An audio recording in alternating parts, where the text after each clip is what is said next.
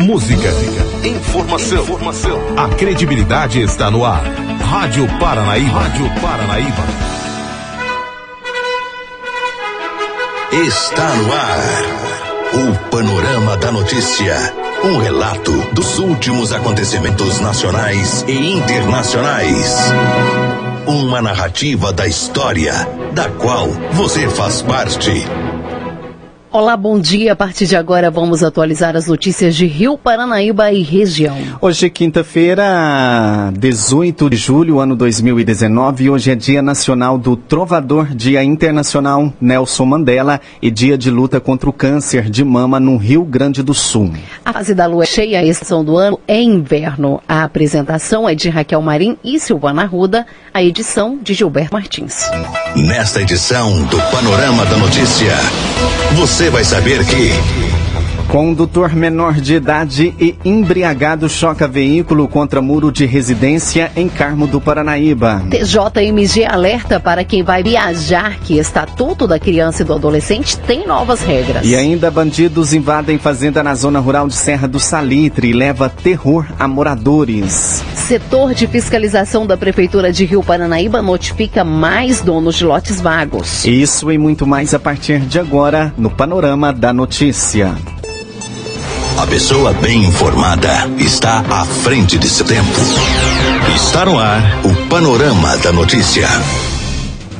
10 horas 33 minutos. Crianças e adolescentes menores de 16 anos só podem viajar acompanhados de pais, avós, bisavós, tios ou na companhia de uma pessoa maior expressamente autorizada pelos pais. Caso contrário, precisarão de autorização judicial para viajar desacompanhados. A medida regulamentada pela publicação da Lei Federal número 13812 altera o Estatuto da Criança e do Adolescente, o ECA, com a mudança somente a partir dos 16 anos completos, crianças e adolescentes poderão viajar sem autorização expressa dos pais ou responsáveis. A mudança ocorreu por conta da redação do ECA, que estipulava que nenhuma criança poderia viajar desacompanhada dos pais ou responsável sem expressa autorização judicial. Segundo o estatuto, criança é uma pessoa de até 12 anos de idade incompletos e adolescente, uma pessoa de 12 a 18 anos de idade. Por não terem é, sido incluídos nessa redação, na prática, os adolescentes de 12 a 16 anos não necessitavam de autorização para viajar desacompanhados. A polícia a serviço da comunidade. E uma família moradora da zona rural de Serra do Salitre viveu momentos de terror na tarde da última terça-feira, quando bandidos armados invadiram o local, dominaram e amarraram as vítimas e roubaram dinheiro, um trator e eletrônicos. Até o momento, nenhum suspeito foi preso. Segundo informações da assessoria de comunicação do 46º Batalhão da Polícia, a PM foi acionada por volta das 17 horas pelo filho das vítimas, MT de C, de 61 anos e MG, de 56 anos a comparecer a uma estrada vicinal onde seus pais foram deixados após um roubo ocorrido na fazenda. Segundo a PM, as vítimas relataram que dois autores chegaram à fazenda armados com revólveres, anunciaram um assalto, renderam eles e mais dois funcionários. E dentro da casa os ameaçaram, subtraindo 7 mil reais em dinheiro e disseram ainda que levariam um trator do local. Após a chegada de mais um autor, os bandidos amarraram as vítimas e levaram no veículo da família até uma estrada vicinal que fica a 8 quilômetros da fazenda, sendo que dois autores com eles por aproximadamente duas horas. Ao serem deixados no local pelos bandidos, as vítimas conseguiram soltar as amarras e pediram ajuda é, a usuários da via. Na fazenda Cachoeira foi constatado o roubo de, do referido trator, utilizando possivelmente de um caminhão de porte pequeno do tipo prancha, sendo roubado também o celular Samsung JC, J5, um freezer horizontal de uma porta e a quantia de 7 mil em dinheiro. Os autores fugiram sentido a MG 230 entre Serra do Salitre e Rio Paranaíba. Agora, 10 horas 37 minutos, CSB e PDT punem deputados por votarem a favor da Previdência. Vamos a Brasília com as informações de Yuri Odson. Os partidos de esquerda que tiveram dissidentes e entregaram quase 20 votos para a aprovação da reforma da Previdência na Câmara começaram a punir os deputados chamados de infiéis. PDT e PSB fizeram reuniões ao longo desta semana para abrir processos contra os parlamentares que votaram favoráveis à proposta apresentada pelo governo de Jair Bolsonaro e modificada no Congresso. Nesta quarta-feira, o presidente do PDT, Carlos Lupe, anunciou que os oito parlamentares da sigla que votaram a favor da reforma tiveram as atividades partidárias suspensas, ou seja, não podem participar de atos ou representar o partido. A deputada Tabata do Amaral foi vista como o pivô do racha na esquerda, ao anunciar que votaria pela reforma da Previdência, mesmo sendo ameaçada de expulsão do PDT. Apesar disso, o presidente da sigla acredita que os deputados infiéis podem voltar a serem fiéis e então votar contra a reforma no segundo turno. E nós acreditamos que o ser humano é o único ser vivo capaz de evoluir. Quem sabe alguns evoluem e voltem atrás e votem com o partido. No PDT, oito deputados votaram contra a orientação do partido e favoráveis à reforma. No PSB, o número foi ainda maior. 11 deputados da sigla deram votos pela aprovação das mudanças na Previdência. O presidente da sigla, Carlos Siqueira, já afirmou que o partido não deve titubear e que o importante não é a quantidade, mas coesão, qualidade e identidade clara do PSB. De Brasília, Yuri Hudson. Agora 10h39 e governo deve liberar 63 bilhões de PIS, também do PASEP, nesta semana. Com a aprovação da reforma da Previdência em primeiro turno, agora o governo federal estuda uma maneira de aquecer a economia. Uma das formas é estimular o consumo, liberando o saque de contas ativas e inativas do FGTS e do PIS-PASEP, o que pode injetar até 63 bilhões de reais na economia. O ministro Paulo Guedes já havia falado sobre esta possibilidade e nesta semana, em entrevista à Globo News, afirmou que a liberação dos recursos deve ocorrer nos próximos dias já na Argentina, onde participou de um encontro do Mercosul nesta quarta-feira. Guedes sustentou que a aprovação da Previdência e de outras reformas levam o Brasil para o aquecimento pleno da economia. A Previdência, que é um buraco fiscal, nós queremos consertar o sistema antigo e migrar em direção ao sistema de capitalização que vai botar o Brasil para crescer. Economia internacional, o que, é que nós estamos fazendo aqui? Queremos abrir a economia, queremos integrá-la à economia mundial. Então, nós temos programas muito bem definidos. Agora nós vamos entrar com a reforma tributária. Nós vamos simplificar e reduzir alíquotas. A expectativa é que o anúncio da liberação dos saques ocorra ainda nesta semana. Na próxima, o governo deve definir uma porcentagem de saque para as contas ativas, que vai variar de acordo com os recursos disponíveis. Os trabalhadores que têm até 5 mil reais de saldo poderiam retirar até 35% da quantia. De 5 a 10 mil, o índice cairia para 30%. Entre 10 e 50 mil, não há porcentagem definida. De Brasília, Yuri Hudson. 10 horas 41 minutos, farmacêuticos goianos descobrem fungo que acaba com a dengue. A reportagem é de Bárbara Michelini farmacêutico goiano Alexander Augusto da Silveira recebeu um prêmio do European Biotechnology Congress 2019 pela apresentação de um trabalho inovador que extermina a larva do mosquito Aedes aegypti, responsável por transmitir doenças como a dengue, a febre amarela, a zika e a chikungunya. O evento, que é um dos mais importantes do setor, foi realizado em Valência, na Espanha, e contou com a participação de pesquisadores, autoridades do âmbito e indústrias interessadas em pesquisas pelo mundo inteiro. O farmacêutico explica que isolou partes de um fungo que é característico do solo brasileiro e que os produtos do mesmo teriam degradação rápida na natureza, não trazendo assim prejuízos ao meio ambiente. Ele ataca porque a larva ela tem o que a gente chama de quitina na sua estrutura. Então ele consegue romper a quitina e ele consegue atuar em partes moles. Qual que seria a vantagem desse produto? Ele não gerar os resíduos que são gerados pelos agrotóxicos, que são gerados pelos inseticidas químicos usualmente utilizados.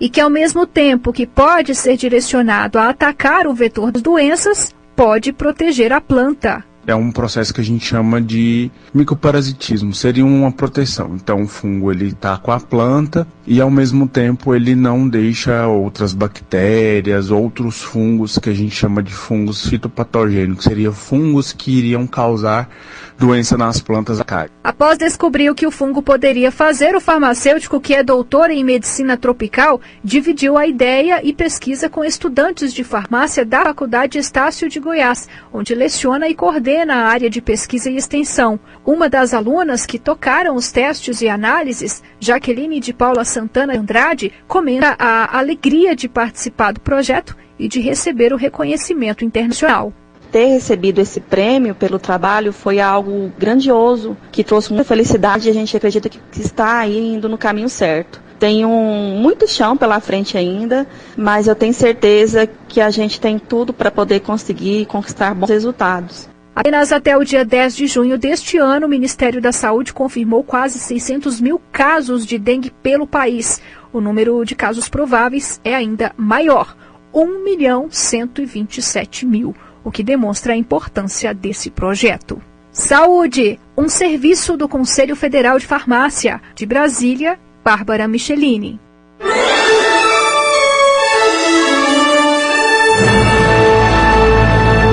Após um pequeno intervalo, novas notícias. Dia de Mandela, como o apartheid ainda afeta a África do Sul. Isso você confere daqui a pouquinho. Tem, tem mais amigos no ar. Retomamos para que você saiba o que está sendo notícia hoje. Agora 10h47 e o setor de fiscalização da Prefeitura Municipal de Rio Paranaíba divulga edital de notificação de autuação número 03-2019 com a finalidade de notificar os proprietários de lotes que se encontram em péssimo estado de limpeza e conservação. Confira a relação dos nomes. Adriane de Fátima Vieira, Rua Girassol 38, quadra 4, lote 19, bairro José Vieira Silva. A Aparecida de Fátima da Silva, Rua G126, quadra 22, lote 7, bairro São Cristóvão. Daniel Veloso da Cunha, Rua H135, quadra 8, lote 21, bairro Jardim Primavera. Denilson Soares, Rua K293, quadra 36, lote 16, bairro Jardim Primavera. Edna Maria da Silva, rua F286, quadra 24, lote 15, bairro Jardim Primavera. Eliomar José Alves, Avenida B, 70, quadra 3, lote 3, bairro Jardim Primavera. Janilton Eustáquio Rodrigues, Rua Aristide José Dornelles, quadra 2, lote 9, bairro Samambaia. João Batista Francisco Santana, rua João de Barro, 185, quadra 12, lote 6, bairro Novo Horizonte. José Eustáquio da Silva, rua João de Barro, 245, quadra 12, lote 18, bairro Novo Horizonte. Luísa Alves de Souza, rua I ou 1 347, quadra 34, lote 16, bairro Jardim Primavera. E ainda Luzia Alves de Souza, número 335, quadra 34, lote 13, bairro Jardim Primavera. Ricardo Rodrigues Rezende, Rua Miosotes, 185, quadra 3, lote 18, bairro Universitário. Ricardo Rodrigues Rezende, Rua Miosotes, 162, quadra 4, lote 12, bairro Universitário. Sandra Barbosa de Souza, Avenida Pauterra, 228, quadra 61, lote 17, bairro Jardim Primavera. Washington José Mendes Brasileiro, Rua João Caetano da Rocha, número 9, quadra 14, lote 27, bairro São Cristóvão. William Rodrigues da Silva, Rua Girassol, 136, quadra 4, lote 4, bairro José Vieira da Silva. Vilker Siguel Azai Araújo, Rua Mato Grosso, Rua Joaquim Rezende Neto, Neto, quadra 7, lote 11, bairro Prado. Vilker Siguel Azai Araújo, Rua Mato Grosso, Rua Joaquim Rezende Neto, quadra 7, lote 4, bairro Prado. Vilker Siguel Azai Araújo, Rua Mato Grosso, Rua Joaquim Rezende Neto, quadra 6, lote 2A, bairro Prado. Ainda Vilker Siguel Azai Araújo, Rua Mato Grosso, Rua Joaquim Rezende Neto, quadra 6, lote 2B, bairro Prado. Dessa forma, os proprietários que foram notificados deverão realizar a limpeza de seus imóveis no prazo de 10 dias, conforme a Lei Complementar número 77, de 11 de dezembro de 2017, do Código de Postura do município de Rio Paranaíba. Caso as irregularidades não sejam sanadas no prazo estabelecido, a Prefeitura Municipal de Rio Paranaíba, através da Secretaria de Infraestrutura, Transporte e Obras, estará autorizada a fazer a limpeza limpeza dos referidos lotes com lançamento da cobrança da respectiva taxa de limpeza, além de multa prevista. Tá aí 10 horas e 51 minutos e dia de Mandela, hoje dia 18 de julho. Como o apartheid ainda afeta a África do Sul. Vamos conferir isso na reportagem de Breno Zonta. It will forever remain an indelible blight on human history that the apartheid crime ever occurred. It will forever remain an accusation, a challenge to all men and women of conscience that it took as long as it has before all of us stood up to say enough is enough. Será sempre uma mancha na história da humanidade o crime do apartheid ter existido um dia.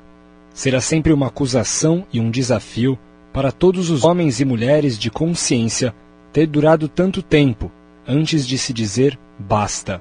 Dia 18 de julho, Nelson Mandela faria 101 anos. Em 2019, relembrar sua luta pelo fim do apartheid, o regime que segregou negros na África do Sul de 1948 a 1994, ilumina os problemas atuais do país. Rebelde contra a desigualdade racial, Mandela ficou 27 anos preso, até 1990. Depois, o Nobel da Paz de 1993 foi eleito o primeiro presidente negro do país para interromper os 46 anos do apartheid. Sua grandiosidade, para a pesquisadora Cristiane Maré da Silva, da PUC de São Paulo, é que, em vez de vingança, Mandela escolheu a paz. É ele, na sua juventude, né, que vai inaugurar o braço armado do Congresso Nacional Africano. Mas depois, né, de toda a sua experiência, mas em especial depois de ver tanta gente sua morrendo, após 30 anos, quando ele sai da prisão, ele percebe que alguma coisa teria que ser feita, só que não do mesmo modo. Na África do Sul, eles vão propor uma reconciliação, sim, só que toda essa dor, ela vai ser publicizada no sentido assim, né, dela ser publicizada e que ela não venha mais a ocorrer. Eleito em 1994, Mandela propõe refundar a África do Sul como nação moderna e republicana, quando o conflito racial parecia incontornável. Segundo Cristiane, isso aconteceu porque o apartheid demandava uma luta por território, de quem pode e quem não pode ocupar os espaços. E o que, significa essa exclusão? Significa que uma, você tem uma, a minoria dessa população que ela vai ter o controle da produção de conhecimento, ela vai ter o controle da produção e o controle da terra. Isso é o apartheid. O apartheid negou à população negra livre deslocamento, propriedade de terra e o voto, mesmo compondo mais de dois terços da população do país. Uma das ações mais agressivas era o confinamento de negros nos chamados lares tribais, guetos afastados dos grandes centros urbanos. Mas há quem defenda que o apartheid ainda não terminou, como o professor Omar Tomás, de antropologia da Unicamp. A África do Sul continua sendo um país extremamente desigual. Né? A desigualdade na África do Sul continua sendo uma desigualdade racializada, ou seja, você continua tendo uma minoria branca que é extremamente privilegiada diante de uma maioria negra que uh, se enfrenta com inúmeros problemas. Eu diria que Mandela, Mandela continua vivo na medida em que a luta contra um conjunto de elementos continua absolutamente presente na sociedade sul-africana. A eleição de Nelson Mandela em 1994 suspendeu as sanções estrangeiras à África do Sul e sua economia saiu da estagnação. O país se tornou emergente como o Brasil dentro do bloco dos BRICS, Mas hoje, 25 anos depois do fim do apartheid, principalmente a população negra sul-africana enfrenta alta desigualdade e desemprego. Segundo Omar, o cenário tem estimulado a xenofobia com os milhões de imigrantes africanos que pedem espaço na África do Sul. E esse, na opinião dele, é o mais grave problema atual do país. Um imenso desemprego na África do Sul, existe a questão da violência na África do Sul, então tudo isso acaba construindo um terreno fértil para explosões de, de xenofobia, de uh, ataques violentos à população irante. E esse, esse constitui um grande desafio sul-africano e, e, digamos, fazendo justiça ao legado do Mandela, a gente teria que continuar uma política inclusiva com relação a essa população é, não autóctone, essa população não originária. Né? Diante dos ecos não extintos do apartheid, a África do Sul, uma das poucas democracias africanas que não sofreram golpe de Estado, tem como desafio atual superar os vícios políticos e raciais que perduram no país e promover crescimento econômico, mas para todos. De São Paulo, Breno Zonta.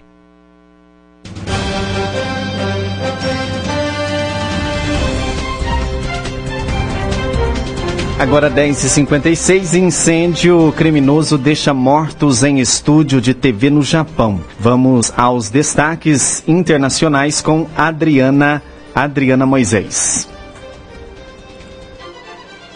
Os detalhes da notícia com Alexandre Garcia. Bom dia. Um dia de boas notícias. Em destaque nesta quinta-feira, 18 de julho, um incêndio criminoso em um estúdio de produção de séries para televisão em Kyoto, no oeste do Japão, deixou ao menos 24 mortos e dezenas de feridos. A polícia suspeita que um homem jogou um líquido inflamável no edifício. O suspeito tem cerca de 40 anos, ficou ferido e estaria hospitalizado sob vigilância policial. O premier do Japão, Shinzo Abe, fala em horrível tragédia. Na Guiana Francesa, três soldados morreram acidentalmente e um quarto militar ficou gravemente ferido em uma operação do exército francês contra um garimpo ilegal de ouro. Os militares morreram devido à deflagração de explosivos que eles tentavam posicionar para destruir equipamentos usados pelos garimpeiros clandestinos. O Sindicato de Trabalhadores do Gás do Uruguai suspendeu a greve que fazia há 37 dias, após o anúncio de um acordo. A Petrobras vai se retirar do país e o governo uruguaio vai assumir temporariamente o serviço de distribuição, evitando demissões. O presidente americano Donald Trump retomou as viagens de campanha com uma visita na noite de quarta-feira à Carolina do Norte. Ele voltou a atacar as deputadas democratas progressistas, dizendo que elas querem destruir a Constituição e os valores do país. A Câmara de Representantes votou ontem pela primeira vez um pedido de destituição de Trump, mas o projeto foi rejeitado por 332 deputados. Apenas 95 votaram a favor uma derrota reveladora das divisões no campo democrata. A alemã Carola Raquette, capitã do navio humanitário Sea-Watch, comparece nesta quinta-feira a uma audiência com procuradores de Agrigento, na Sicília. Ela é acusada pelo número 2 do governo italiano, o populista Matteo Salvini, de ajudar a imigração clandestina, depois de ter ancorado seu navio à força na ilha de Lampedusa para desembarcar um grupo de imigrantes resgatados no Mediterrâneo. O executivo franco-libanês brasileiro Carlos Gones, presidente da aliança Renault-Nissan Mitsubishi, abriu um processo contra as duas montadoras japonesas em Amsterdã por demissão abusiva. Segundo o jornal francês Le Figaro, Gon reclama 15 milhões de euros de indenização. O executivo cumpre prisão domiciliar em Tóquio enquanto aguarda seu processo previsto para o início do ano que vem no Japão. A polícia a serviço da comunidade. E um adolescente com sintomas de embriaguez e que conduzia um automóvel Corsa cor azul atingiu o muro de uma residência na cidade de Carmo do Paranaíba depois de perder o controle direcional do veículo. O fato ocorreu na noite desta terça-feira por volta das 19 horas e 20 minutos na rua Cizenando Amaral no bairro Santa Cruz, sendo que de acordo com o boletim de ocorrência, o motorista do automóvel fugiu do local. Assim que foram acionados, os militares conseguiram obter as características do autor, que, segundo testemunhas, estava muito nervoso e com fortes sintomas de embriaguez. Os policiais também apuraram que o carro seria um Corsa e que, inclusive, havia ficado partes do veículo no lugar, como, por exemplo, o para-choque dianteiro e uma das placas de identificação do veículo.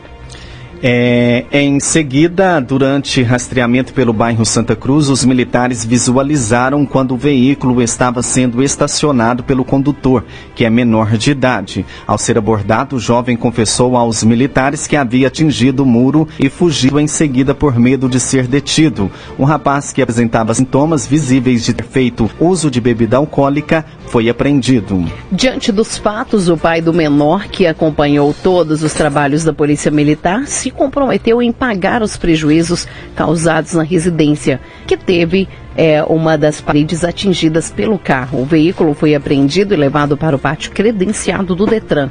Já o adolescente assinou um termo de comparecimento e foi liberado. Você caminhou conosco pelo panorama da notícia. O conhecimento dos fatos faz de você um cidadão ativo. Com a apresentação de Raquel Marim, Silvano Arruda termina aqui o panorama da notícia.